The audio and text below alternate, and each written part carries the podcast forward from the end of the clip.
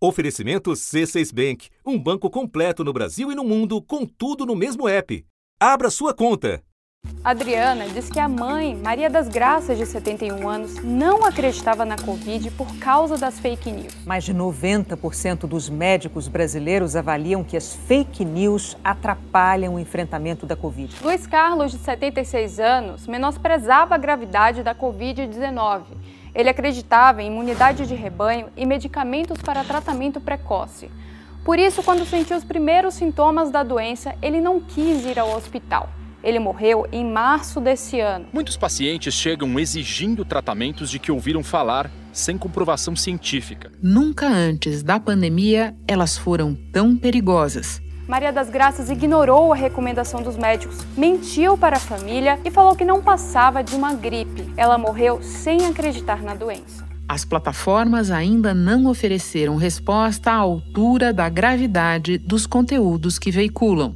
Nos Estados Unidos, as redes sociais estão sendo cada vez mais pressionadas para combater desinformação, principalmente no tema vacinação. Sobre o escândalo que está sendo chamado de Facebook Papers, documentos divulgados por um consórcio da imprensa americana, diz que a rede ignorou medidas propostas por funcionários para tentar conter a disseminação justamente das fake news sobre vacinação. O YouTube anunciou uma nova medida. Vai remover vídeos ou canais com dados falsos sobre a eficácia das vacinas e não só aquelas contra a Covid.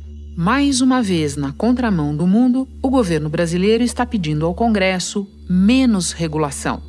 O projeto estabelece que a exclusão, o cancelamento ou a suspensão da conta ou do perfil de usuário de redes sociais somente poderá ser realizado com justa causa e motivação. O texto define as situações em que ocorreria esta justa causa, entre elas, nudez, apologia ao consumo de drogas ilícitas ou incitação de atos de violência contra animais. Congresso onde tramita, desde o ano passado, uma proposta bem diferente da que o Planalto patrocina. Um projeto do Senado em análise na Câmara cria medidas de combate à disseminação de conteúdo falso nas redes sociais, como Facebook e Twitter, e nos serviços de mensagens privadas, como WhatsApp e Telegram. O relator do grupo de trabalho, o deputado Orlando Silva, disse que vai apresentar um texto final nas próximas semanas. Não apenas Câmara, Senado, mas colocando o governo na mesa, inclusive dialogando sobre o limite que deve ter a ação das plataformas. Enquanto isso, confiante na impunidade, a maior autoridade do país continua a espalhar falsidades contra o principal instrumento de combate ao coronavírus. A declaração foi na live semanal quinta passada. O presidente Jair Bolsonaro disse que relatórios oficiais do Reino Unido teriam sugerido que pessoas totalmente vacinadas contra a Covid estariam desenvolvendo a síndrome de imunodeficiência adquirida, a AIDS, muito mais rápido do que o previsto. O Facebook, Instagram e YouTube tiraram do ar uma live do presidente Bolsonaro. O Twitter não removeu o conteúdo mas sinalizou como informação enganosa. O ministro Luiz Roberto Barroso enviou para a Procuradoria-Geral da República o pedido de investigação contra Bolsonaro. O relator da CPI da Covid, Renan Calheiros, do MDB, disse que vai incluir o caso no relatório final. Nós estamos fazendo esse registro no relatório, ainda em tempo, e estamos encaminhando uma cautelar ao Supremo Tribunal Federal pedindo o definitivo banimento dele das redes sociais. Da redação do G1, eu sou Renata Loprete e o assunto hoje são mentiras que matam. Os caminhos que elas percorrem desde o início da pandemia e o que acontece de imediato e no longo prazo com um governante que espalha fake news para boicotar a vacinação. Neste episódio, eu converso com Fernando White, professor do Departamento de Política, Gestão e Saúde da Faculdade de Saúde Pública da USP. Antes, falo com Rony Domingos, jornalista que integra a equipe do G1, encarregada da checagem diária e combate à desinformação. Quarta-feira, 27 de outubro. Rony, você acompanha esse tema há muito tempo. Pode começar nos dizendo em que a disseminação de fake news mudou com a pandemia? Então, no começo, uh, quando a, a pandemia ainda estava lá na China, uh, o que a gente checava aqui no Brasil eram mensagens que criavam pavor, que, que criavam é, terror em cima do, do, do que de fato estava acontecendo lá. Então mostravam pessoas morrendo nas ruas, se jogando de prédios, cenas assim catastróficas. Crianças deitadas no chão na China que estariam sofrendo, né, uh, por causa do coronavírus. Na verdade, isso é uma mentira, porque não existe essa questão na China. Isso foi uma simulação de um ataque à bomba feito numa escola na África do Sul. E aí a gente ouvia tradutores de chinês, de mandarim, ouvia o governo da China para explicar que aquilo tudo estava sendo exagerado. Então, no começo, era tudo exagerado. As mensagens falsas aqui eram sempre assim. Quando o assunto veio para o Brasil, aí houve uma inversão de sinal as mensagens falsas passaram a tratar o assunto como se fosse de menor importância. Então, era sempre no sentido de negar que a doença estivesse ocorrendo ou negar a necessidade de, de isolamento social ou negar o, a necessidade de uso da máscara e assim por diante. Rony, e do que você e os teus colegas observam, existe um padrão de trajeto, digamos assim, dessas notícias falsas? A circulação costuma começar sempre numa determinada plataforma ou é algo assim, tudo ao mesmo tempo agora? Ficou muito claro para gente que o, todo esse processo ele é muito organizado, é sempre por temas então, sempre com uma mensagem muito clara, com uma assinatura. Então, quando existia um start para falar sobre é, contra lockdown, por exemplo, a, praticamente um padrão das mensagens era sempre contra lockdown naquele momento. É, e também a gente percebe que existe uma simultaneidade. Então, quando acontece uma mensagem falsa, ela pode, a gente recebe muita coisa pelo celular, pelo WhatsApp. Então, pelo DDD a gente vê que tem lá no Amazonas, tem no Rio Grande do Sul, uh, pode acontecer em vários locais do país simultaneamente. Uh, e também em várias plataformas simultaneamente.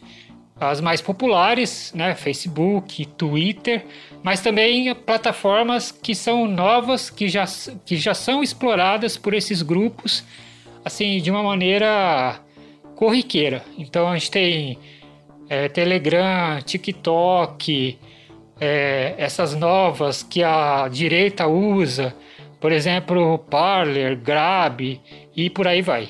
E essa questão da simultaneidade, qual é a tua percepção? É em todo lugar ao mesmo tempo, aqui no exterior, em vários pontos do Brasil ou não necessariamente? É, a gente tem a impressão de que existe um diálogo velado entre os grupos que produzem essas ondas de desinformação. Então, por exemplo, o movimento anti-vacina, ele, ele produz uma mensagem falsa na França, por exemplo, e essa mesma mensagem falsa, ela é traduzida por alguém aqui no Brasil e ela é reproduzida aqui com exatamente os mesmos caracteres daquela mensagem falsa que está viralizando na Europa e vice-versa. Então a gente vê na Austrália, na, a gente vê nos Estados Unidos, no Canadá, no Brasil, na Itália, ocorrendo simultaneamente aquelas ondas de desinformação com a mesma temática, tentando é, um, um, um certo padrão de persuasão ou contra o lockdown, ou contra a máscara, ou contra a vacina. Desde que foi publicada essa nova iniciativa de Bolsonaro de desacreditar vacinas, de desestimular a vacinação, deixou incrédulas as comunidades médica e científica. O Comitê de HIV-AIDS da Sociedade Brasileira de Infectologia declarou que não se conhece nenhuma relação entre qualquer vacina contra a Covid e o desenvolvimento de síndrome de imunodeficiência adquirida. Zara Vindani, oficial de comunicação da Agência de Segurança de Saúde do Reino Unido, também afirma que as vacinas contra a Covid não causam AIDS. O UNAIDS, ligado à ONU, também repudiou as declarações. Disse que as vacinas são a forma mais eficaz de controle da pandemia e que as formas de transmissão do HIV são bem conhecidas e a vacina não é uma forma de transmissão possível. Rony, por fim, você participou de um projeto do G1 para contar a história de pessoas para as quais fake news não foi só um tropeço, algo do qual elas se recuperaram depois.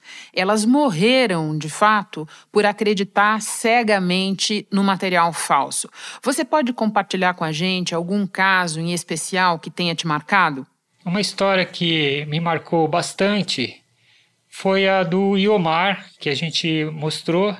O Iomar, ele é irmão gêmeo do, do Anthony Ferrari Penza, que era um, enferme, um, era um enfermeiro que era um, um grande disseminador de mensagens falsas contra as vacinas, contra o isolamento e a favor de medicamentos é, sem comprovação científica. No primeiro ano da pandemia, meu irmão ia para os hospitais, não era vacinado, ia para os hospitais, várias vezes sem máscara, pegava paciente para socorrer paciente com Covid. E ele não pegou. Ele gostava de fazer os vídeos, então ele era questionador, né? Brigador mesmo. Tinha os ideais dele, né? O que eu não tenho medo desses canalhas que estão envolvidos nesse processo. Estados recebiam por mortes e recebem. Ele não chegou a ser vacinado. E aí, infelizmente, o Anthony acabou morrendo é, de Covid. E o, e o Iomar contou a história um pouco dos bastidores da vida do irmão dele. Meu filho estava para nascer. Quando eu fui a Cabo Frio, meu irmão estava com Covid, mas ele não sabia e eu não sabia. E acabou me passando. E é uma história muito trágica, porque é, o Anthony, além de ser disseminador, também foi vítima das mensagens falsas, porque ele morreu disso. E, além dele, também morreu o, a mulher do Iomar, também de Covid, e os pais da mulher do Iomar. Minha esposa faleceu de Covid, né? Inclusive no mesmo dia do meu irmão Anthony. Minha sogra morreu uma semana depois, meu sogro morreu na outra semana também. Ou seja, em 14 dias, as pessoas que ele mais amava na vida morreram por causa de mensagens falsas, por causa de desinformação relacionada à pandemia, né? Rony, eu agora vou conversar com o advogado Fernando White, mas antes me despeço de você e te agradeço por ter compartilhado todas essas informações, a tua apuração com a gente. Bom trabalho. Obrigado, até mais.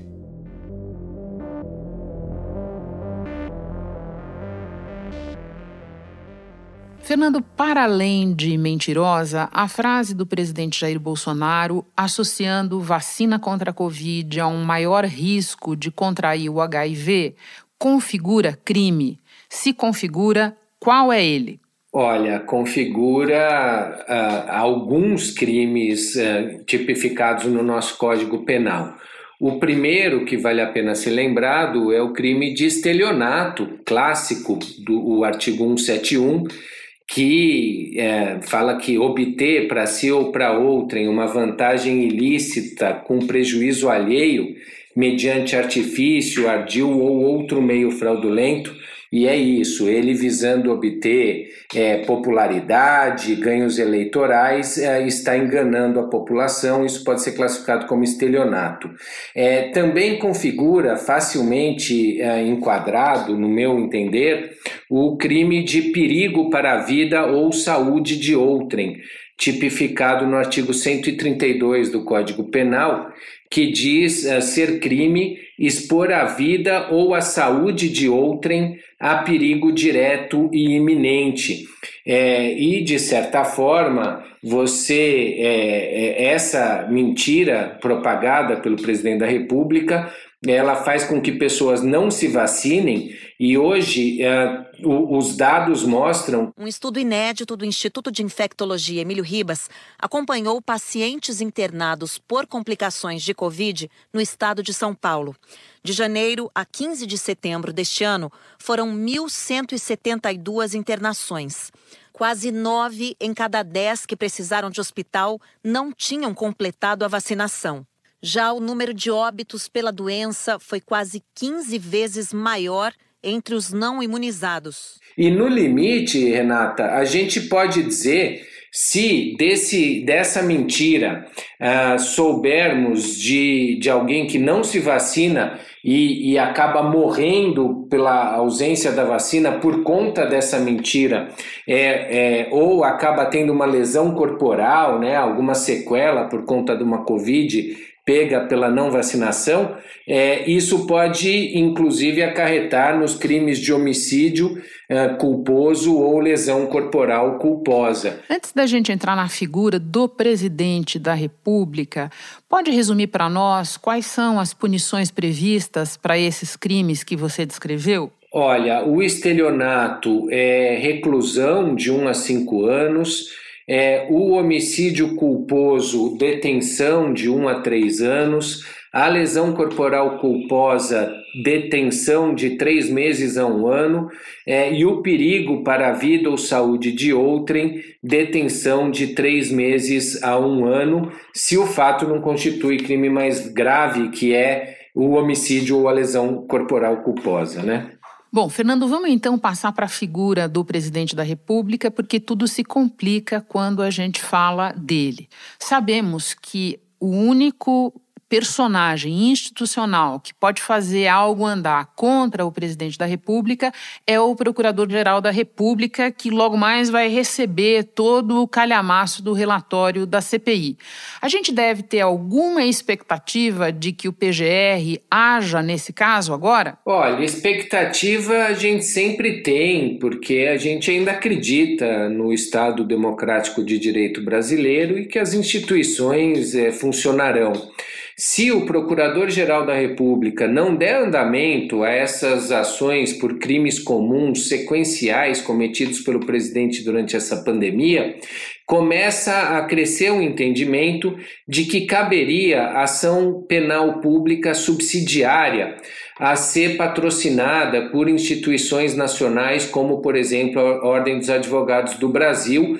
Então, é, começa a haver uma pressão junto à Procuradoria-Geral da República, é, que se o Procurador-Geral, uma vez recebida a notícia crime, que já foi enviada pelo Supremo a ele, né? O ministro do Supremo, Luiz Roberto Barroso, criticou a declaração. Barroso é o relator de uma ação no STF de parlamentares do PSOL e do PDT que pedem que o presidente Jair Bolsonaro seja investigado por divulgar informação falsa. Diz respeito à supressão da live de uma manifestação de uma autoridade pública que dizia que a vacinação oferecia o risco de contaminação pela AIDS, um absurdo sem nenhuma confirmação científica, e que desincentivaria as pessoas a se vacinarem no mundo em que todas as autoridades médicas defendem a importância da vacinação. Ele teria 15 dias para tomar uma providência Passados esses 15 dias, abriria a possibilidade da ação penal subsidiária por parte da OAB. Eu acho que a gente, como a sociedade civil e sociedade em geral, é, precisamos começar a nos mobilizar e pensar seriamente nesse entrave institucional que nós é, nos colocamos. Vale lembrar que, além do entrave de um PGR altamente alinhado com o presidente da República, a gente também tem o um entrave de um presidente da Câmara dos Deputados altamente alinhado com o presidente, que não dá andamento aos crimes de responsabilidade, que nós não falamos, mas a divulgação desse tipo de fake news também pode ser classificada como um crime de responsabilidade ensejador de impeachment, né? Uma pergunta de leiga, Fernando. Quando a gente fala subsidiária, ação penal subsidiária, é porque ela não teria partido do Ministério Público, é isso? Exatamente, é, é uma ação reserva, vamos dizer assim. Fernando, e onde é que o Tribunal Penal Internacional pode eventualmente entrar nessa história? Ele já, já entrou, né? É, já existem algumas denúncias no Tribunal Penal Internacional que estão na mão do Procurador-Geral é, em Haia é, pra, é, de genocídio contra os povos indígenas Bolsonaro é acusado de cometer crimes contra a humanidade que incluem perseguir povos indígenas, destruir o habitat dessa população e também ignorar os direitos dela. E a CPI vai enviar o relatório, inclusive falaram em entregar em mãos ao procurador-geral o, o relatório é, que, que detalha os crimes contra a humanidade cometidos pelo presidente da República. O senador Renan Calheiros, do MDB, incluiu em seu relatório o pedido de afastamento de Bolsonaro das redes sociais para que ele seja impedido de seguir espalhando fake news contra o combate à pandemia. E a comissão aprovou um pedido do senador Alessandro Vieira, do Cidadania, para que a declaração falsa de Bolsonaro seja incluída no inquérito das fake news que corre no Supremo Tribunal Federal. Requerimentos do vice-presidente da comissão, Randolfo Rodrigues, da Rede, para a quebra de sigilo telemático e a suspensão das redes sociais de Bolsonaro, e ainda um pedido para que o presidente se retrate pela declaração falsa. No âmbito internacional, é, conforme vão se avolumando as provas e as evidências de crimes contra a humanidade caracterizados no Estatuto de Roma com relação a uma autoridade específica, no caso o presidente Jair Bolsonaro, é, é cada vez mais provável que o procurador-geral é, dê andamento a uma denúncia contra o, o, presidente Jair Bolsonaro. Além disso, vale lembrar é, que existe um, um entendimento de que crimes contra a humanidade possuiriam jurisdição universal, de modo que qualquer juiz em qualquer país do mundo que, que tenha acatado o Estatuto de Roma, se o Bolsonaro visitar esse país, poderia é, mandar, por exemplo, prender o presidente por conta desses crimes contra a humanidade cometidos no Brasil, como ocorreu com o presidente Pinochet na Espanha há algum tempo atrás. O caos do governo Jair Bolsonaro entrará para a história como o mais baixo degrau da indigência humana e civilizatória. Sabotou a ciência, é despreparado, desonesto, caviloso, arrogante, autoritário, com índole golpista, belicoso, mentiroso e agiu como um missionário enlouquecido para matar o próprio povo. Esse relator está sobejamente convencido de que há um homicida homiciado no Palácio do Planalto. Mas os tempos internacionais são outros, né? Eu acho que a gente tem que focar mesmo em resgatar o nosso Estado democrático de direito e botar as instituições brasileiras para funcionar. Vamos agora para um outro fronte de possíveis consequências. A CPI da Covid, que já pediu o indiciamento do presidente por vários crimes, agora quer também que ele seja banido das três redes sociais em que o conteúdo foi veiculado. Alguma perspectiva real disso vir a acontecer, Fernando? As redes sociais hoje em dia operam com muita liberdade, é um ambiente altamente desregulado.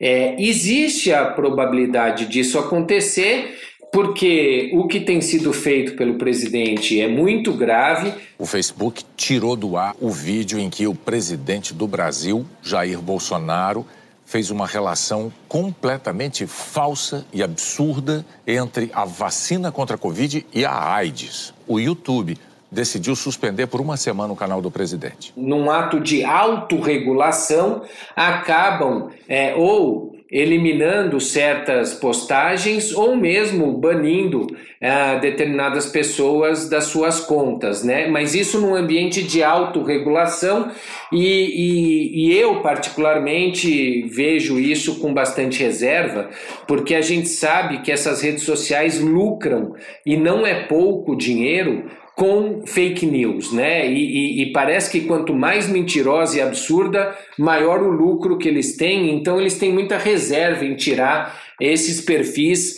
uh, que de, de, difundem fake news do ar. Agora, a pressão é muito grande, existe uma pressão, inclusive internacional, é, é, que, a, que a própria União Europeia já fez com relação a essas redes sociais para a contenção de fake news.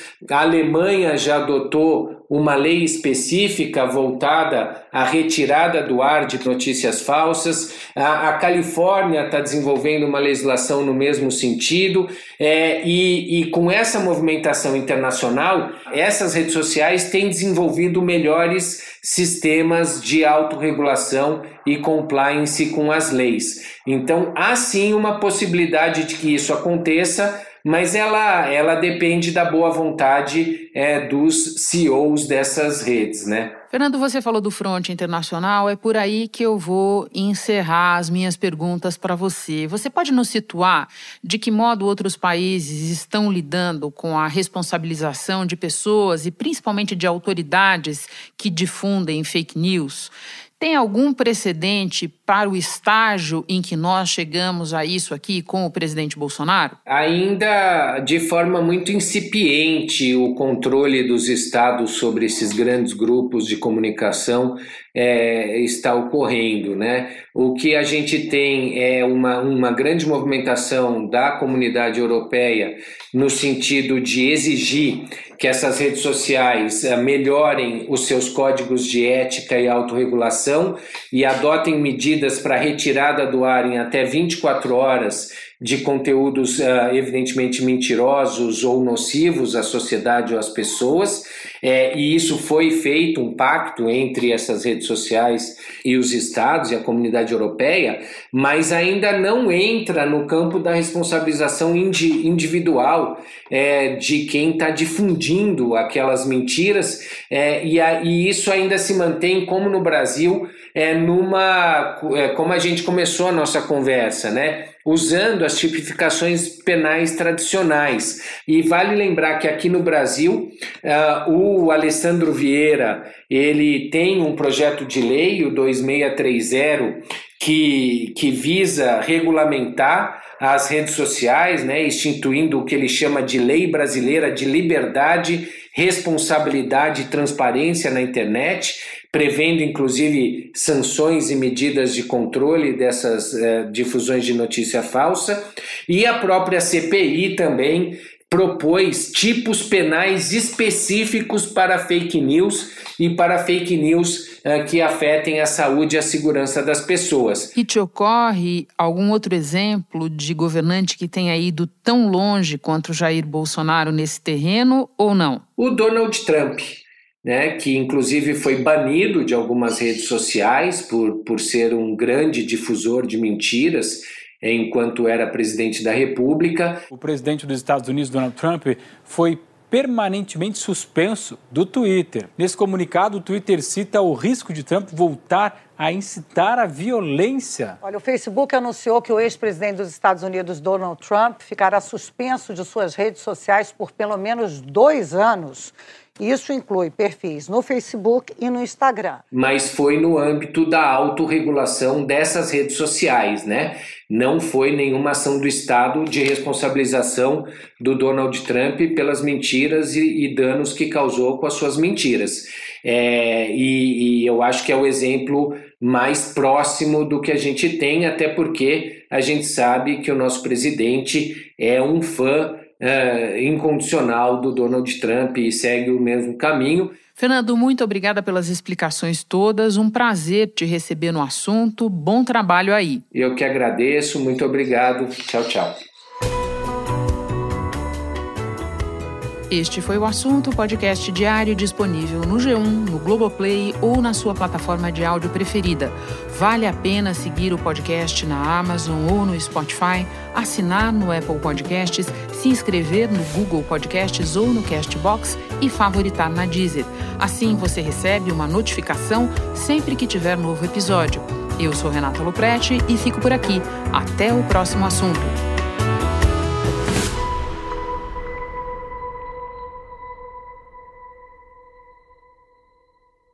Você no topo da experiência financeira que um banco pode oferecer.